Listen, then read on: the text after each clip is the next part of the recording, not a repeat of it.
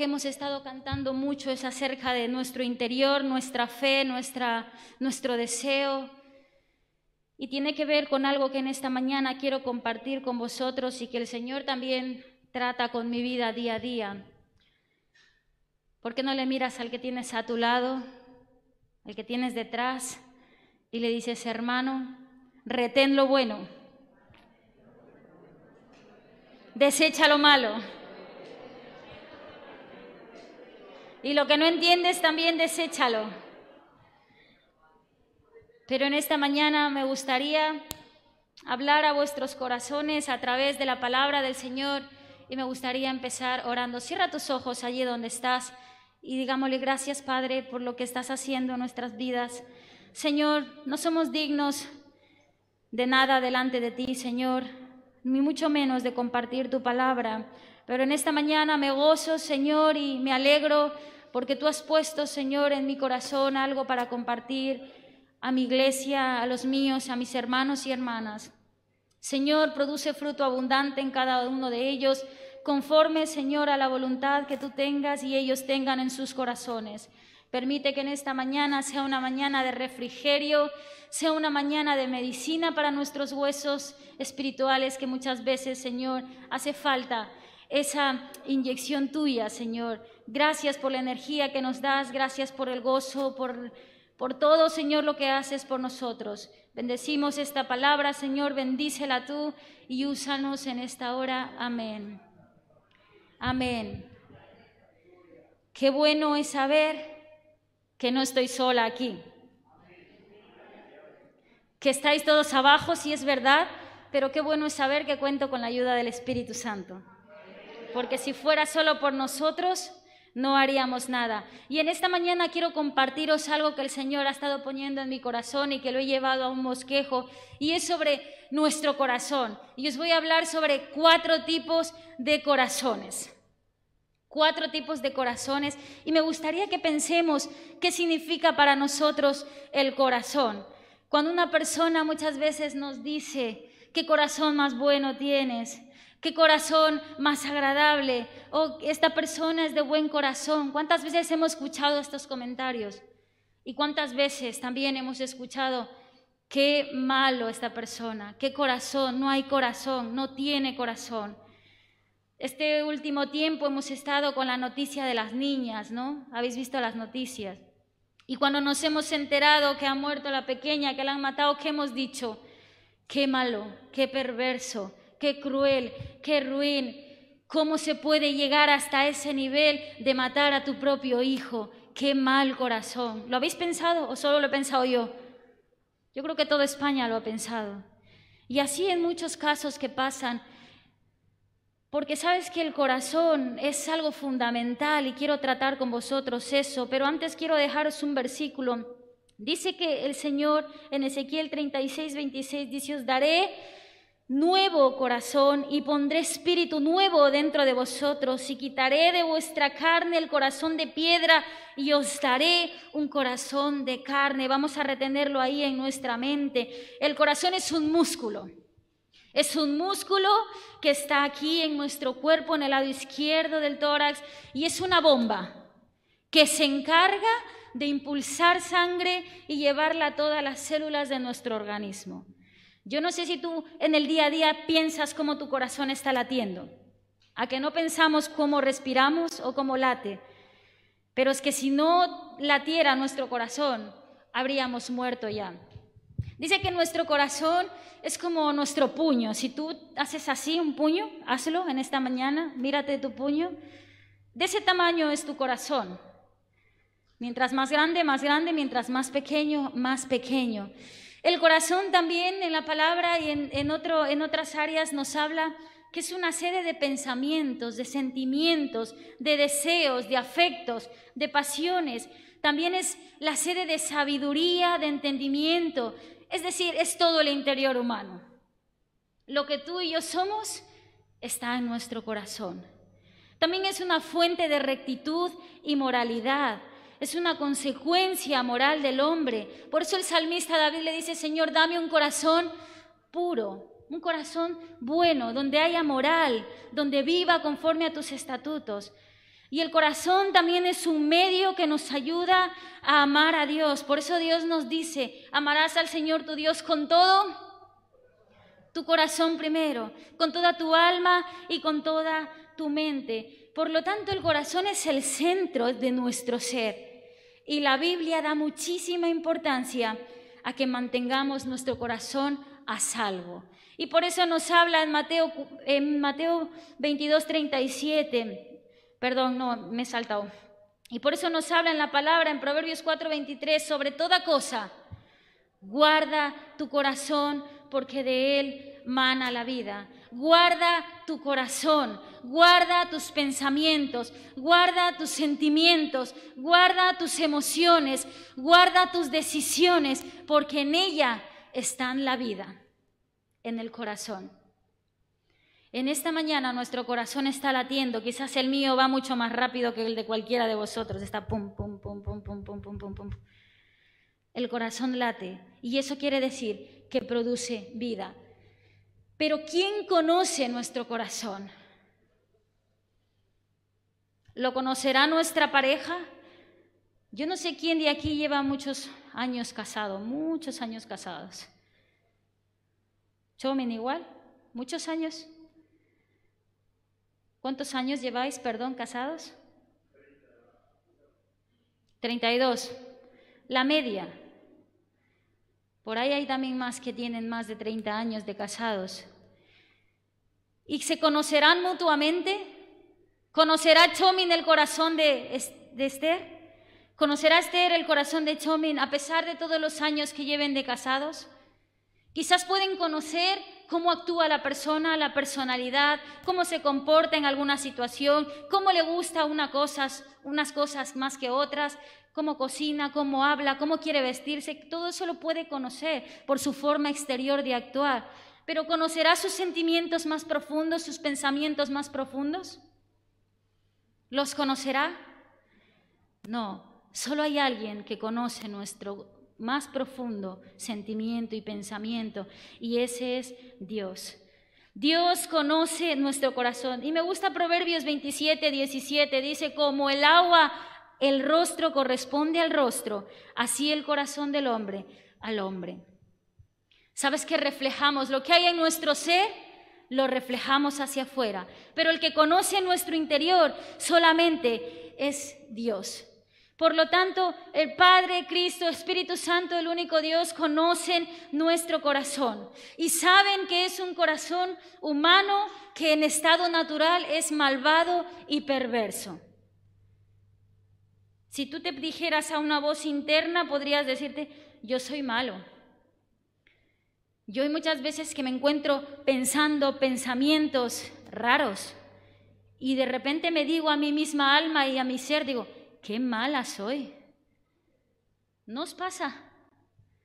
Pero también me pasa lo contrario, que hago cosas buenas y digo, qué buen corazón tengo. parece que, que soy buena y todo. Pero el Señor ya nos dijo que no somos buenos, que bueno no hay ninguno, solo Dios.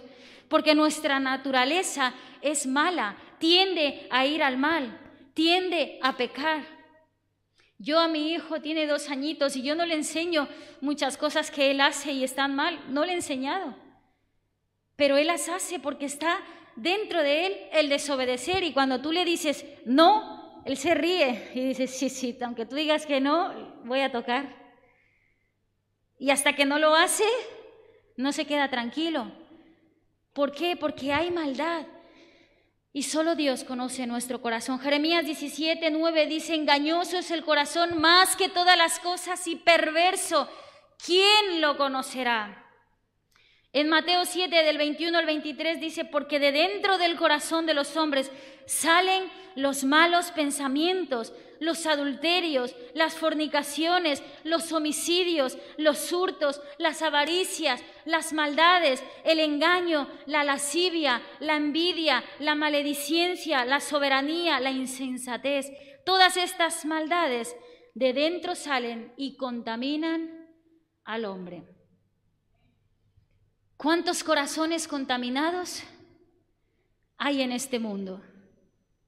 Podemos pensar que tenemos un corazón bueno, podemos pensar que estoy pensando bien y actuando bien, pero sabes, el único que nos examina es el Señor. Y vamos a ir a la palabra. Si tienes tu Biblia física, vamos a Mateo 13. Mateo 13 lo explica muy bien. Y es una parábola muy conocida, la cual quiero compartir en esta mañana. La parábola del buen sembrador. Dice, aquel día salió Jesús de la casa y se sentó junto al mar, y se le juntó mucha gente, y entrando él en la barca se sentó, y toda la gente estaba en la playa, y les habló muchas cosas por parábolas, diciendo, He aquí, el sembrador salió a sembrar, y mientras sembraba parte de la semilla, cayó junto al camino, y vinieron las aves y la comieron. Parte cayó en pedregales, donde no había mucha tierra, y pronto brotó, porque no tenía profundidad de tierra. Pero salió el sol, se quemó, y porque no tenía raíz, se secó. Y parte cayó entre espinos, y los espinos crecieron y la ahogaron. Pero parte cayó en buena tierra, y dio fruto, cual a ciento, cual a sesenta y a cual treinta por uno. El que tiene oídos para oír, oiga. El primer corazón que quiero hablar en esta mañana es aquel que corresponde con el tipo de tierra y lo voy a llamar el corazón duro. El primer tipo de tierra representa este corazón. Dice que un agricultor salió a sembrar y a medida que esparcía las semillas por el campo, algunas cayeron sobre el camino y los pájaros vinieron y se las comieron. ¿Cuántas veces que vamos por un monte, por un sendero, por el camino que tú vas, ya no crecen plantas. ¿Por qué? Porque vamos pisando tanta gente que las pisa todos los días y al final se vuelve un sendero y por más que caiga ahí una semilla, ¿qué pasa? No germina, no brota, porque está tan dura la tierra que aunque caiga, de repente se va, se va, no va a dar fruto. Dice que esta tierra no se hunde, no, no nace la planta, porque vienen de repente aves, vienen factores externos, viene el viento y se los lleva. En este caso nos habla de que pueden venir eh, el diablo, los afanes, las cosas y se las llevan. ¿Qué es lo que produce dureza en el corazón del hombre? ¿Qué es lo que produce que un corazón sea duro? ¿A ti no te pasa muchas veces que estás orando por una persona por mucho tiempo y tú dices, pero qué corazón? que cuesta. O a ti no te pasa también que conoces otra persona, que hablas con ella y dices, tiene un corazón duro, ¿no? No entra, por más que le quieras intentar hacer entrar en sí, no vuelve en sí. ¿Qué, qué pasa? ¿Qué es lo que produce que nuestro corazón se vuelva duro? ¿A ¿Alguno se le ocurre? La respuesta es el pecado. El pecado endurece el corazón y el corazón que se endurece peca aún más. Yo no sé si puedes pensar en esto, pero la depravación de la humanidad va cada vez en aumento. El ser humano es, malo, es cruel desde sus inicios, pero hoy en día como que esa maldad se está multiplicando. Tú ves las noticias, ves los niños, ves movimientos ideológicos, ves, ves tantas cosas que dices, ¿cuánta maldad? Y sabes que el pecado produce maldad y mientras más pecas, más quieres pecar y más duro te vuelves. Y el corazón duro, aunque caigan semillas, si ese corazón no se ablanda, no puede entrar y germinar una planta, no puede crecer nada dentro de ese corazón. El pecado conduce al rechazo de Dios y de toda su verdad. Y ese rechazo de verdad conduce a pecar aún más gravemente. Cuando nosotros pecamos estamos dándole la espalda a Dios. Cuando nosotros pecamos le estamos diciendo a Dios, me niego a cumplir tus mandamientos morales. Cuando nosotros no escuchamos la voz de Dios y hacemos lo que nos da la gana, nos estamos comportando rebeldes delante de Dios. Como decía el ejemplo del niño, de un niño. Cuando hace lo que le da la gana, ¿qué dicen los padres? Te voy a dar porque te estás poniendo, te estás poniendo y te voy a dar. ¿Por qué? Porque hay esa naturaleza de maldad en el hombre. Ahora, ¿qué lleva a una persona a rechazar la verdad de Dios? ¿Qué lleva a una persona a rechazar completamente al ser que le da vida, al ser que sopló aire, al ser que le da aliento, al ser que, como hemos cantado, le sostiene, le levanta, le da paz, le da esperanza, le da propósito? ¿Qué hace que las personas rechacen a Dios? Lo que acabo de decir, una oposición a su naturaleza, una oposición a la bondad de Dios, a su misericordia. ¿Sabes que hay gente que, aunque les ofrezcas algo bueno, no lo aceptan? ¿Cuántas veces conocemos gente que vive en la calle que les han ofrecido un lugar donde vivir, pero no lo aceptan? Mucha gente que está en la calle tiene donde dormir, porque hay albergues, hay asociaciones, hay cosas donde ellos pueden estar de una manera decente, pero no lo aceptan. ¿Por qué? Porque hay unas normas que cumplir en ese lugar. Hay unas reglas que tienen que cumplir en ese lugar. Pero como no quieren, prefieren vivir fuera de, esa protección. Y es triste porque dices, ¿cómo no te puedes dar cuenta? Te están ofreciendo algo bueno, pero estás rechazando lo bueno por hacer lo que tú quieres. Un corazón duro. Creo que Jesús es el Hijo de Dios y que murió por los pecadores, dicen muchas personas. Cuando te encuentras y hablas del Evangelio con alguien y le preguntas, ¿crees en Jesús? ¿Crees en Dios? Y te dicen, sí, sí, yo creo. Creo en Jesús, incluso he ido a la iglesia un tiempo, pero ahora no voy. ¿Por qué? ¿Y por qué no vas? ¿Por qué no vas a la iglesia? ¿Por qué no buscas de Dios? Es que no quiero, no quiero cumplir. No quiero que Él venga a mi vida y me diga que esto no le gusta, que tengo que cambiar esto que, no le gusta cómo me peino, cómo me visto, cómo ando, cómo hablo. ¿Cuántas veces nos han dicho, no, es que los, los cristianos evangélicos se visten de una manera o no puedes hacer esto? No se trata de no poder. A mí nadie me obliga a hacer lo que no quiero. En esta mañana, y vosotros sabéis, y la palabra dice, todo lo que hacemos lo hacemos por amor y porque es bueno y es correcto para mí, porque un padre que ama a su hijo le pone normas. Si no tuviésemos normas de circulación, ¿cómo estarían los coches circulando? Los que, los que hemos conocido parte de Latinoamérica y otros países donde no se cumplen las reglas, las normas de circulación, ¿qué pasa?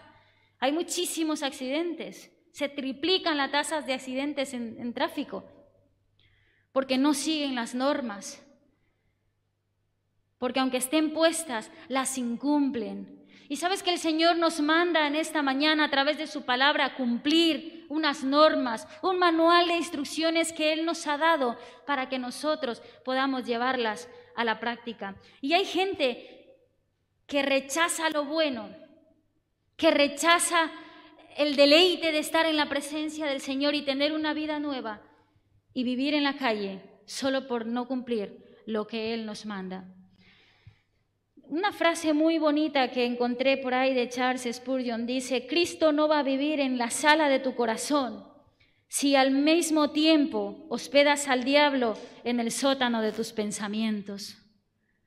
Me pareció muy fuerte. La voy a volver a leer. Cristo no va a vivir en la sala de tu corazón si al mismo tiempo hospedas al diablo en el sótano de tus pensamientos. Cuando el Señor nos pide que vayamos a sus pies, nos pide todo. No nos pide solamente el hecho de ir a la iglesia, porque muchas personas pensamos y piensan, no, bueno, voy a la iglesia y cumplo y ya está. No se trata de eso. Tú puedes venir a la iglesia y puedes estar muy perdido o muy perdida. No se trata de lo que tu hombre eh, exterior muestre, se trata de tu corazón interno. Y el buen sembrador cogió semillas y salió a sembrar. Y una parte cayó en un terreno duro, en un corazón duro, y no penetró. Dice la palabra en Romanos 3, 23, 24, lo sabemos todos, por cuanto todos pecaron y están destituidos de la gloria de Dios, siendo justificados gratuitamente por su gracia mediante la redención de Cristo.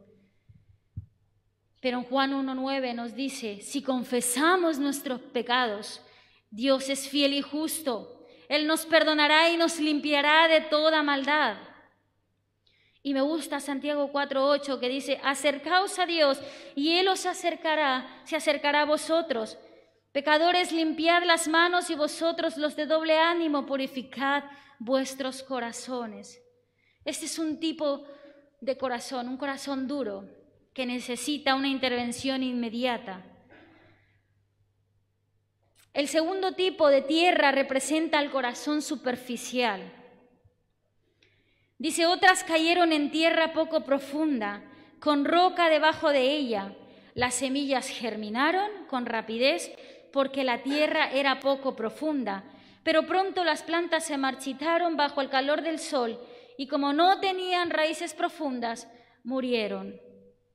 Jesús lo explica y dice, la semilla sobre la tierra rocosa representa a los que oyen el mensaje y de inmediato lo reciben con alegría, pero como no tienen raíces profundas, no duran mucho. En cuanto tienen problemas o son perseguidos por creer en la palabra de Dios, se caen, se mueren.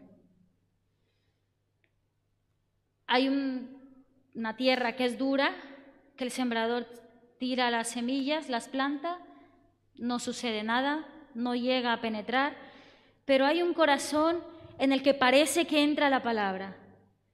Hay un corazón donde parece que sí se puede y parece que empieza a germinar algo, pero ¿sabes qué? No hay raíces profundas. Y aquí me gustaría un poquito apelar a sobre qué está fundamentada nuestra vida, en dónde tenemos nuestras raíces puestas, cómo está esa raíz de nuestro corazón. Los corazones superficiales muchas veces son atraídos al gozo y a la emoción de la iglesia. ¿No os habéis dado cuenta que mucha gente viene a la iglesia y luego ya no vuelve? O llega un tiempo y de repente se va porque quizás ha sido un momento de emoción, quizás ha sido un momento eh, donde surgió un cambio externo, pero no se produjo algo de adentro. Las raíces no estaban profundas, fundamentadas en Cristo. Me gusta la parábola donde se habla de la casa edificada en la roca. Es un símil.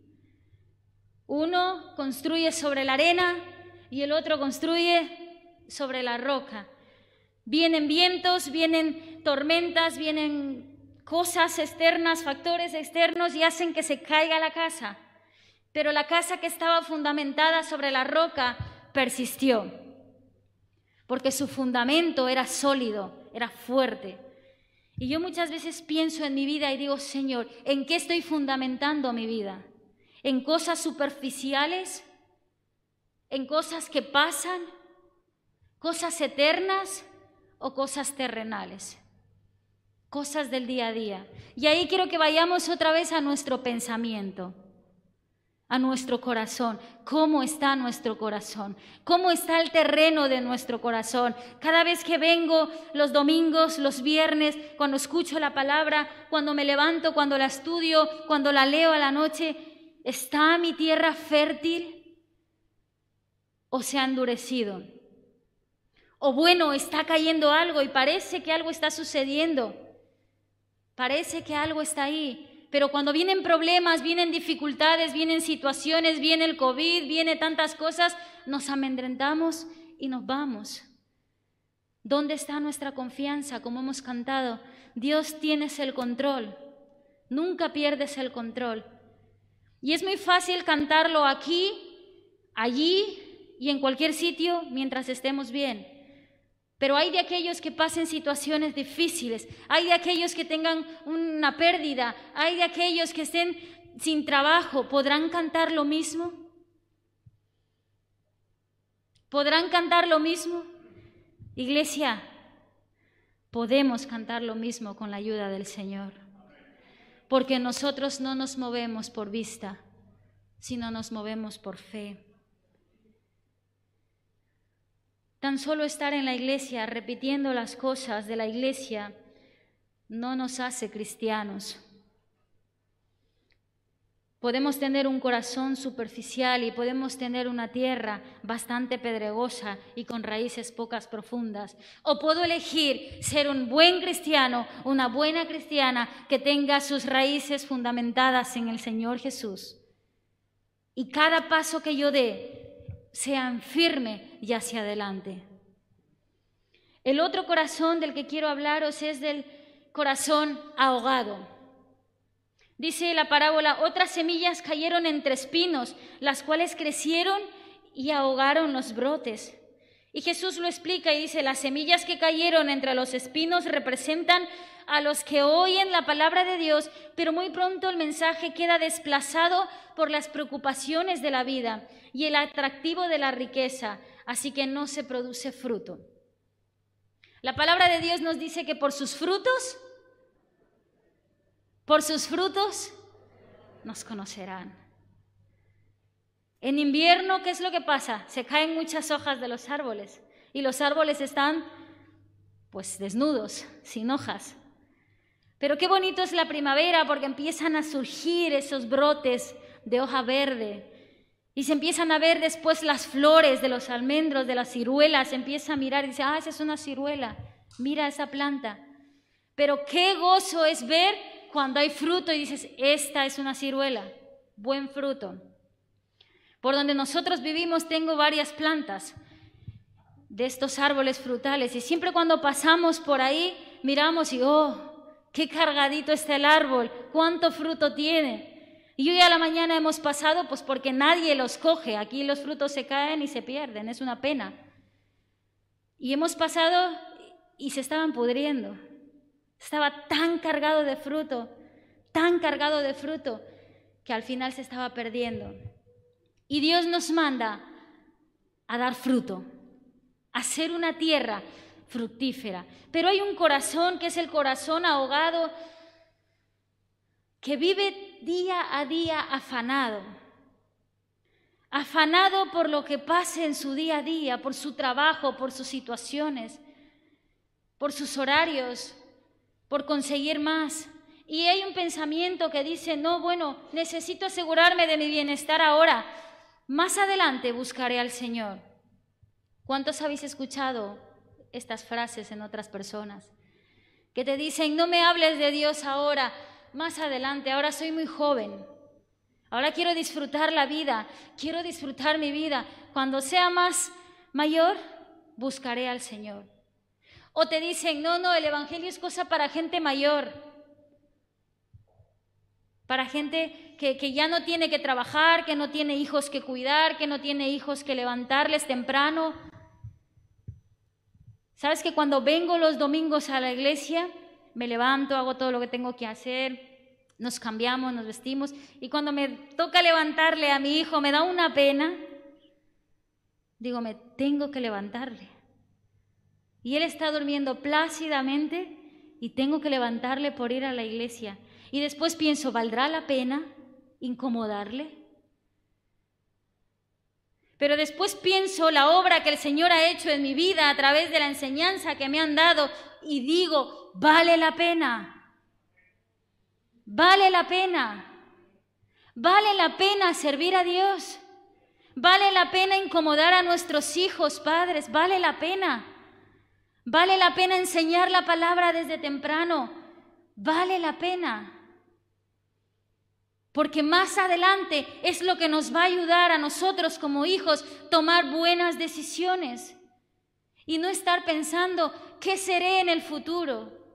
Desde pequeñito nos enseñan a los niños pequeños, les dicen, ¿qué quieres ser de mayor? Te enseñan profesiones, te enseñan cosas a las que puedes aspirar. Y siempre nos han estado enseñando en esta línea. Y ya hemos conseguido, hemos terminado el colegio, hemos llegado a la universidad, hemos terminado una carrera. Cuando ya tenemos la carrera, dices, ¿y ahora qué? Conozco gente que ha terminado una carrera y no se ha sentido satisfecha del todo. Porque hay más y quieres más y siempre vas a ir a más. Y no, ya buscaré al Señor cuando tenga tiempo, cuando no tenga mucho trabajo, cuando termine mis estudios. Eso nunca va a pasar. Lo estoy comprobando en mi día a día. No hay un estatus al que llegue y diga, ya estoy aquí y ahora sí tengo todo, puedo buscar al Señor. Y todo este tiempo que he perdido sin buscarle, ¿qué estoy haciendo con mi corazón? ¿Qué estoy sembrando para las futuras generaciones en mi vida? Dice en Lucas 12 del 16 al 21, Alma, muchos bienes tienes guardados para muchos años. Repósate, come, bebe, regocíjate. Mientras que las palabras de Jesús fueron necio. Esta noche vienen a pedirte tu alma y lo que has provisto, ¿de qué será? ¿De qué será? Si yo me afano todos los días por conseguir algo mejor económicamente, una casa, un piso, un coche, unos estudios, un buen trabajo, y no tengo a Dios, iglesia, no somos nada. Porque en cualquier momento muero, me pasa algo y llego donde el Señor y qué ha sido de mi vida. Somos seres que pasaremos de esta tierra. Y a mí a veces me, duele pensar en esto, digo, hoy estoy y algún día no estoy, pero cuando pienso en los demás que amo, digo, wow, qué duro será. Qué duro será cuando pierda a mis padres, qué duro será cuando pierda a mis hermanos, qué duro será ese momento, porque será duro. Pero qué dicha es pensar que un día voy a estar con ellos toda la eternidad. Pero para antes tengo que sembrar y no tengo que tener un corazón duro, un corazón superficial, ni un corazón ahogado en las cosas del día a día. Tengo que tener un corazón fértil, iglesia. Tenemos que dejar que la palabra del Señor abunde en nuestros corazones. El último tipo de corazón de tierra que quiero hablaros es el corazón abierto.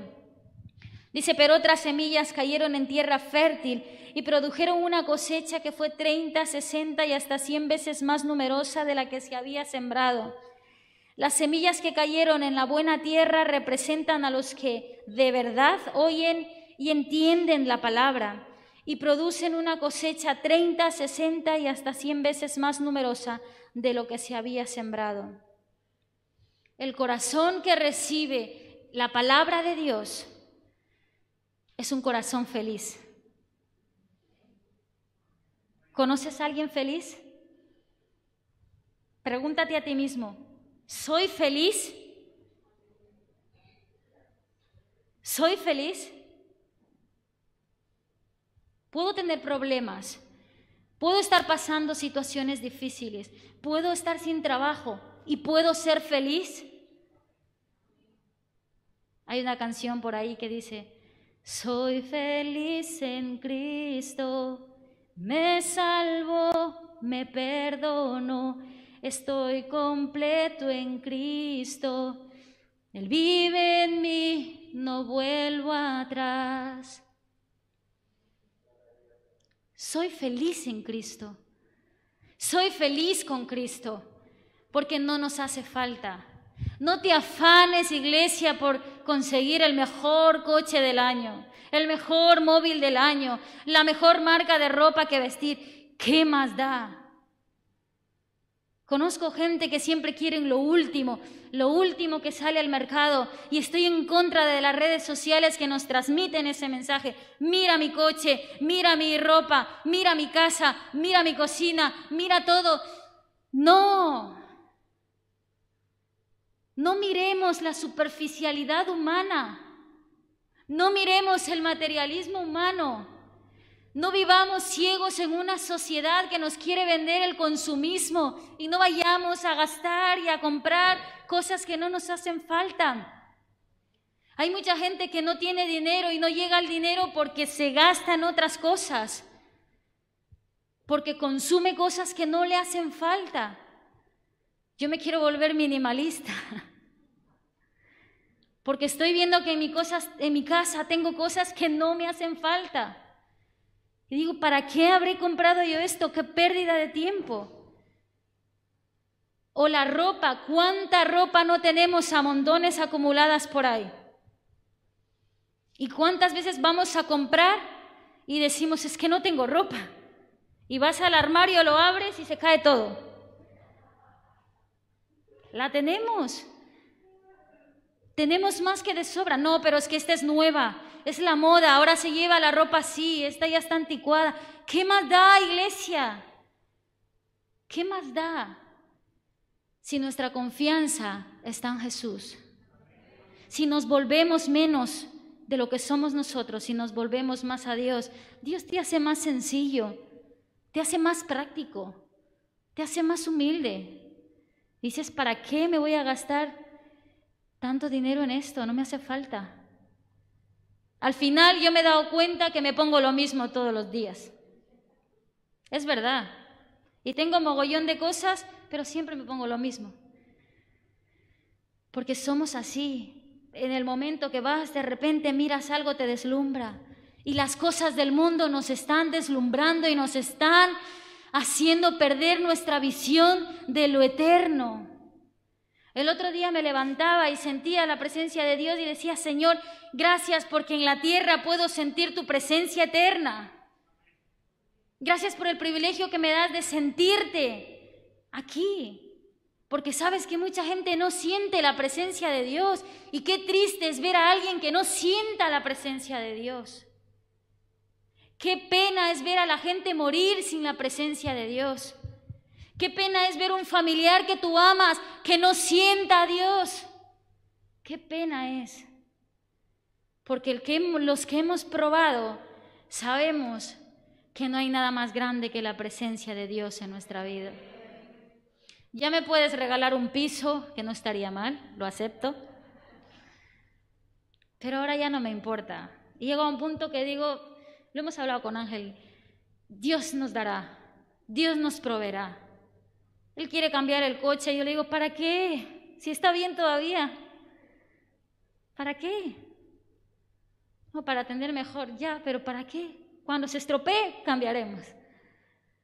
Porque somos a veces materialistas, vamos, miramos las cosas del mundo y no nos centramos en lo más importante, que es la palabra. Estos días me analizaba y digo, ¿cuántas veces yo cojo mi teléfono? Y yo no sé en los vuestros, pero en los nuestros a veces nos analiza cuánto tiempo pasamos en el móvil. Y hubo un tiempo que me asusté y dije, wow, no puede ser. Y me puse un reto que voy a hacer viral dentro de la iglesia. Pero dije, me voy a proponer que en lugar de coger el móvil, las veces que yo coja el móvil, voy a leer la Biblia aunque sea en el móvil, porque claro, vas en autobús y hay veces que dices, bueno, voy a mirar Facebook, voy a mirar Instagram, voy a mirar un TikTok, voy a mirar esto, y te pones a mirar cosas y pierdes el tiempo. Y un día dije, en lugar de eso me voy a poner a leer la Biblia, me voy a poner a leer un libro. Oye, y estoy aprendiendo unas cosas.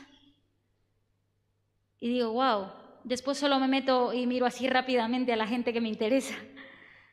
Pero a veces no contesto ni digo nada. ¿Por qué? Porque es que pierdo el tiempo.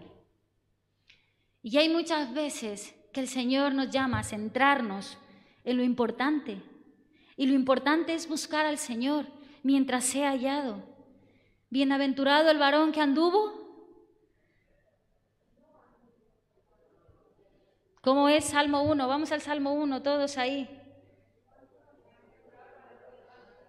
Lo tenemos, vamos a decirlo todos, vamos a leerlo todos porque estamos un poco...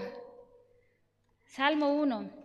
Bienaventurado el varón que no anduvo en consejo de malos, ni estuvo en camino de pecadores, ni en silla de escarnezadores se ha sentado, sino que en la ley de Jehová está su delicia, y en su ley medita de día y de noche. Será como árbol plantado junto a corrientes de aguas, que da su fruto en su tiempo, y su hoja no cae, y todo lo que hace prosperará. Y en Jeremías 17 del 7 al 8 encontré uno paralelo que dice, bendito el varón que confía en Jehová y cuya confianza es Jehová, porque será como el árbol plantado junto a las aguas, que junto a la corriente echará sus raíces y no verá cuando viene el calor, sino que su hoja estará verde y en el año de sequía no se fatigará ni dejará de dar fruto. Bienaventurados somos si aceptamos la palabra del Señor en nuestra vida. Y me podréis decir, pero Cristina, nos estás hablando a gente que ya hemos aceptado al Señor, que ya estamos en la iglesia con el corazón renovado, limpio y purificado. Sí, pero ¿Sabes? Tenemos que renovar nuestra mente todos los días. Porque a veces pensamos que no, yo ya acepté a Cristo en el año 2000. ¿Pero has renovado votos? Me gustan las bodas cuando renuevan votos. Hemos estado hace poco en una que se han dicho cosas muy bonitas. Ahora quiero verlos renovarlos en votos algún día. Qué bonito es decir, te sigo amando, te sigo queriendo, quiero seguir en el mismo camino. ¿Cuántos habéis renovado votos con el Señor cada día? Cada día de nuestra vida. Y para ir concluyendo, quiero animaros y no quiero dejaros el pensamiento de que la tierra dura es imposible de plantar. ¿Quién es el dueño de la tierra? ¿Sabes que para que una tierra dé fruto o sea fértil necesita ser trabajada? ¿Quiénes han trabajado en el campo? Con, con tierra, con terreno. La tierra que necesita ser removida, sacada, para que pueda habitar ahí una planta. Hay que coger pico, hay que coger la herramienta que sea y empezar a rascar, empezar a poner abono, empezar a quitar lo que sobra y prepararla para que haya una buena cosecha. De hecho, hay tierra que se da descanso también un tiempo para que vuelva a reposar y que después dé más fruto abundante. Me gusta una, una ilustración sobre un jardinero. Dice que el jardinero cuida sus plantas, las planta, las poda, hasta que ellas puedan crecer y dar una flor preciosa. Y no permite que nada de lo que pueda haber por alrededor, las plantas malas, porque siempre hay plantas malas. Habéis visto que siempre que plantas una, una buena, no sé de dónde, pero aparecen otras. Y el jardinero se encarga de quitarlas. Y en esta mañana quiero decirte que nosotros tenemos al mejor jardinero. Aquel que aunque tire la semilla y está dura, si tú quieres y yo quiero, Él puede intervenir y preparar nuestro terreno. Él puede preparar nuestro corazón, pero solamente tenemos que dejarle cada día. Dios dice, aquí yo estoy a la puerta y llamo. Si tú escuchas mi voz, yo entraré. Dejemos entrar al Señor todos los días a nuestra vida. No nos distraigamos con las cosas que nos presenta el sistema. No nos distraigamos con el qué será de mañana, qué comeré, qué beberé, qué, vestiré. Porque si no ha salido una cosa ahora, saldrá otra cosa más adelante. Ahora hemos pasado por el tiempo del COVID, un año y más de un año que hemos estado en esta situación. Se irá pasando. Quizás luego venga una crisis económica fuerte. Pero van a venir cosas Mientras estemos en el mundo, vamos a tener problemas. Hay días buenos y hay días malos y hay días mejores. Pero le damos gracias al Señor porque en medio de esos días malos Él está con nosotros. Y si nosotros nos hemos fundamentado bien en la roca que es Cristo, aunque vengan esas situaciones, no nos vamos a mover. Tu familia no se va a mover, tus hijos no se van a mover, Iglesia, sí vale la pena inculcar en la palabra a nuestros hijos, a nuestra familia. Sí vale la pena incomodarnos, sí vale la pena incomodarnos a nosotros mismos y decir, ya está bien. Lee la palabra, busca la palabra. Hoy en día hay tantas páginas, me, metía yo a mirar tantas cosas que hay de manuales, libros gratuitos, formas de estudio, diccionarios ilustrados, hay tantas cosas. Y sabes que años atrás la gente anhelaba tener ese material Y hoy en día que lo tenemos al alcance, no hay hambre y sed de Dios muchas veces. No hay ganas, no hay tiempo. Y siempre apelamos a eso, es que no tengo tiempo. A mí me pasa también, iglesia. Y hay veces que digo, es que no tengo tiempo. Pero recuerda, iglesia, que el tiempo pasa rápido. Y hoy estamos, y ojalá el día de mañana estemos delante del Señor y nos presentemos con un corazón puro y con fruto abundante. Un fruto que desde lejos puedan decir, este tiene algo diferente. Que de lejos la gente pueda decir, ah, ese es un árbol de ciruelas. Ah, mira, este lleva a Cristo. Esta es una pera. No importa la cantidad de fruto, lo importante es que demos fruto. Y ahora el buen sembrador quiere cada día preparar nuestro terreno, preparar nuestra tierra. Y vuelvo y pregunto como al principio empezaba, ¿cómo tienes tu corazón? ¿Cómo está tu corazón en esta mañana? Dice el Señor, os daré un corazón nuevo y pondré espíritu nuevo delante de vosotros y quitaré de vuestra carne el corazón de piedra y os daré un corazón de carne. Yo le doy gracias a Dios por la salud que nos da. ¿Cuántos le damos gracias a Dios por ello? La salud física. Qué bueno es tener salud. Qué bueno es tener bien los dientes, porque qué caro salen ir al dentista. Qué bueno es. Es verdad. No te das cuenta el ahorro que estás haciendo hasta que vas al dentista.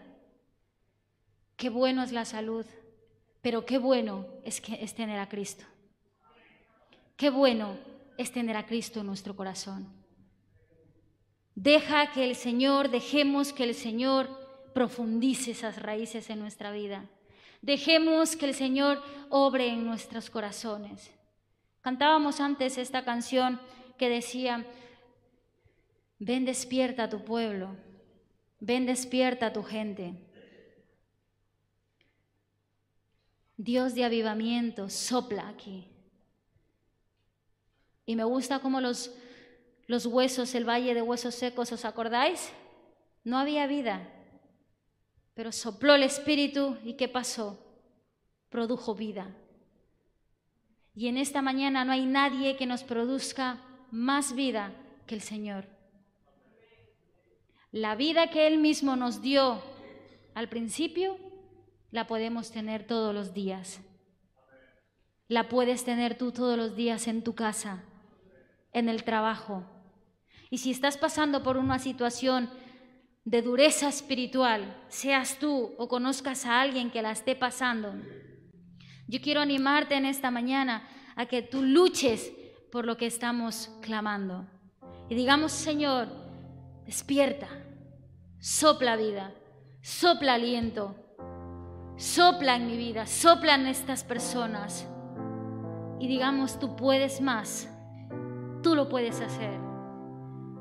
Sabes que el Señor quiere empezar a obrar en nuestras vidas de una manera especial. No porque yo lo diga, sino porque lo dice la palabra, que los tiempos que vienen son difíciles. Sí, si quieres ponerte de pie, puedes hacerlo. Decía que la palabra nos habla de tiempos difíciles, donde habrá mucha maldad, pero también nos habla de que en estos tiempos los jóvenes tendrán visiones de que aumentará más el poder del Señor y, será notorio. Y yo me acojo a esa palabra en esta mañana y le digo, Señor, que tu poder sobrenatural abunde en nuestras vidas, iglesia.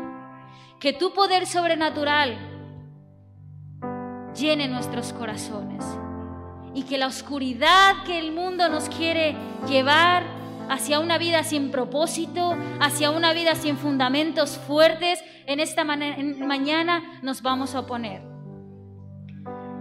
¿Cuántos están pasando luchas fuertes espirituales con algo o con alguien o una problema o un problema dentro de ti mismo, sea interno, sea externo? Yo te voy a invitar a que hagamos un clamor espiritual y que echemos al diablo sus demonios y a todo lo que quiera robar las semillas que el Señor está poniendo y quiere poner y le digamos fuera. Yo no tengo poder para hacerlo, tú tampoco, pero Jesús sí. Y nos ha dado autoridad para hacerlo. En esta hora trae ese pensamiento, trae esa persona, trae esa situación a tu mente y el Espíritu Santo, en el nombre de Jesús, echamos fuera toda fortaleza, echamos fuera toda muralla que se levanta en contra de tu palabra.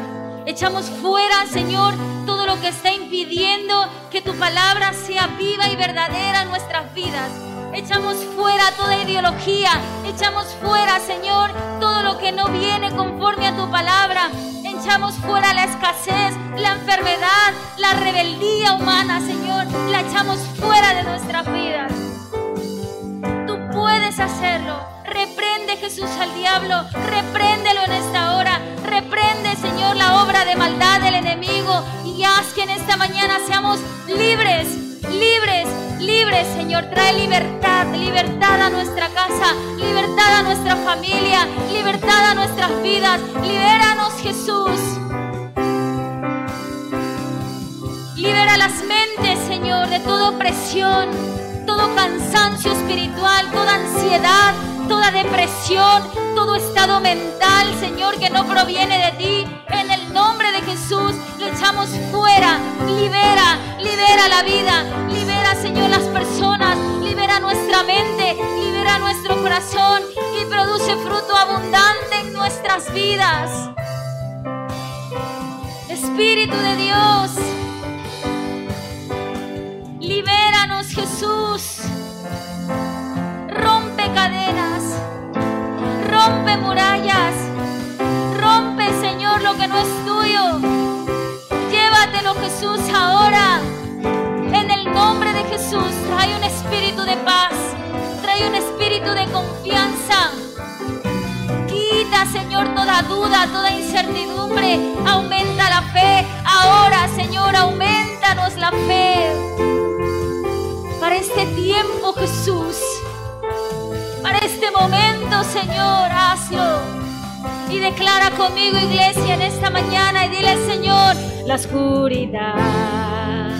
Tú puedes alumbrar, tú puedes alumbrar, Dios de avivamiento.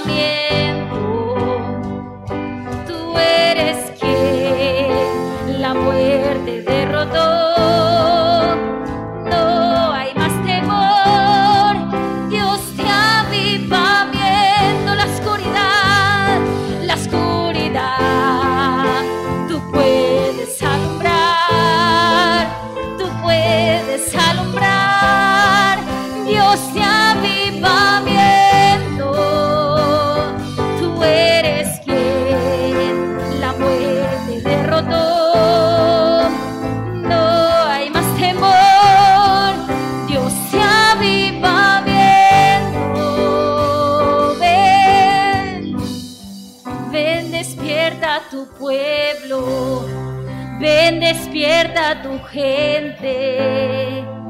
Dios de avivamiento, sopla aquí, Señor. Sopla aquí, Jesús. Sopla en mí, Jesús. Fortaleza se rompe. Las cadenas se caen. Dios de avivamiento, sopla. Sopla, ven, despierta. Ven, despierta a tu pueblo.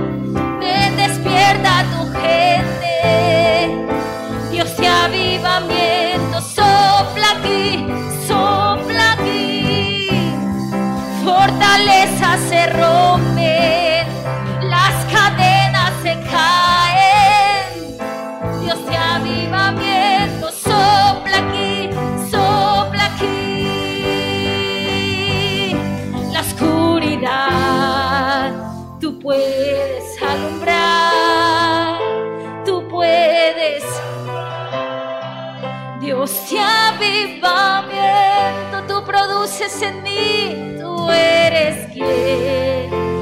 la muerte derrotó. Ya no hay más miedo,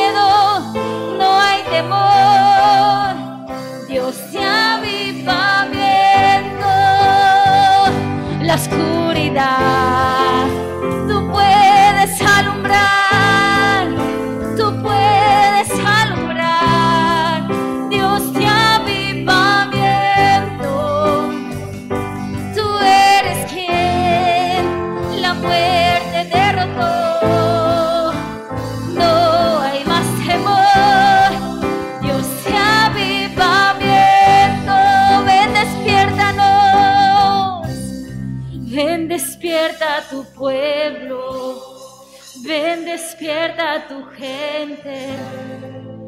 Dios de avivamiento, sopla aquí, sopla aquí Jesús. Fortaleza se rompe, las cadenas se caen, lo creemos. Dios de avivamiento, sopla aquí, ven, ven, despierta tu pueblo,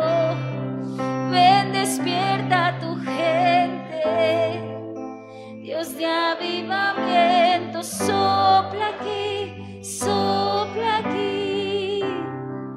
Fortalezas se rompen, se caen cadenas. Oh Espíritu, Dios de avivamiento, sopla aquí, sopla aquí, produce vida, produce vida aquí Jesús. Que seamos, Señor, agentes de cambio. Que seamos, Señor, árboles fructíferos. Que demos fruto al ciento, Señor, por uno y más. Enséñanos a escucharte cada día, Jesús. Tú eres quien produce gozo en nuestro ser. Tú eres quien nos da vida, Señor, y vida en abundancia. El ladrón vino a matar, hurtar y destruir, pero tú has venido a darnos vida, Jesús. Gracias por esa vida preciosa que nos das. La atesoramos en nuestro corazón y queremos decirte, sí quiero, sí quiero, Señor, que tú plantes en mí, sí quiero escuchar tu palabra, sí a tus mandamientos, sí a tus estatutos, Señor, sí a tu voz, porque sé que solo así seremos verdaderamente felices. Aleluya. Gracias Jesús. Dale un aplauso al Señor en esta mañana. Gracias.